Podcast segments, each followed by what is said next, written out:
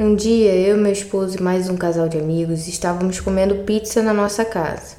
Um amigo que era bem espiritual começou a se sentir mal na cozinha e disse que iria até o nosso quarto fazer uma oração. Do nada, ele começou a se balançar para frente e para trás e de repente começou a rir de modo aterrorizante. Eu e minha colega corremos para a sala, nos borrando de medo, e meu marido foi até ele. Depois voltou dizendo que ele queria falar comigo. Fui até ele no quarto morrendo de medo, então ele parou na minha frente com os olhos fechados, meio revirados, e fez uns grunhidos e disse: Essa é minha casa. Depois ele se ajoelhou, beijou meus pés, passou a mão na minha barriga e fez gestos de ninar. Quando ele abaixou novamente, o celular tocou bem alto e ele saiu daquele transe.